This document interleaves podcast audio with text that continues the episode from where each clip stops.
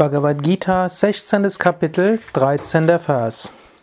Idam maya labdham imam prapsye manoratam idam astidamapi me bhavishyati punadhanam. Krishna spricht. Er spricht über die Weisen, wie man herabfallen kann von hoher spiritueller Warte. Wenn du einiges erreicht hast, wenn du auf dem spirituellen Weg vorangekommen bist, dann kannst du durch Ausführen von Asura-Taten wieder hinabfallen. Und er beschreibt in diesen Versen, was es für Möglichkeiten gibt. Im 13. Vers sagt er, Menschen, die auf Abwege kommen, sagen zu sich, das habe ich heute verdient, diesen Wunsch werde ich mir erfüllen, das gehört mir. Und dieser Reichtum wird später auch mir gehören. Sei vorsichtig, was du so zu dir sagst, wenn du sagst, ja, das habe ich heute verdient, da war ich großartig, da war ich besonders gut, da habe ich das und das erreicht. Und das und das werde ich auch noch erreichen. Und so weiter.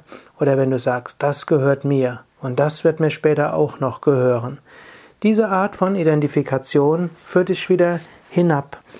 Mache Introspektion und schaue, wie häufig bist du stolz auf das, was du verdient hast. Wie stolz bist du auf das, was du dir selbst gegönnt hast. Schon wenn du sagst, das, das muss ich mir jetzt mal gönnen.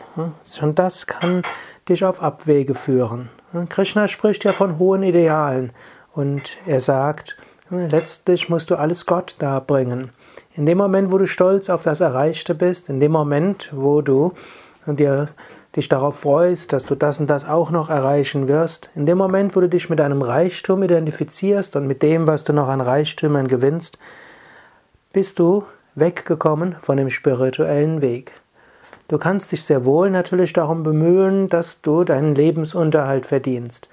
Du kannst dich natürlich auch darum bemühen, deine Wünsche und Bedürfnisse auf sattwege Weise zu befriedigen. Du kannst dich auch darum bemühen, natürlich einen gewissen Besitz zu bekommen, damit du eine Sicherheit hast. Aber es ist immer die Frage, wie stolz bist du darauf und wie stark prahlst du damit. Sogar innerliches Prahlen kann dort etwas dazu beitragen, dass du abfällst. Sei also demütig, sei dankbar für das, was du bekommst. Sei dankbar für das, was du hast. Und letztlich sei dir bewusst, dir gehört nichts. Alles, was wir haben, ist nur Leihgabe unbestimmter Mietdauer. Es kann jederzeit von uns genommen werden. In diesem Sinn kannst du dich dann freuen.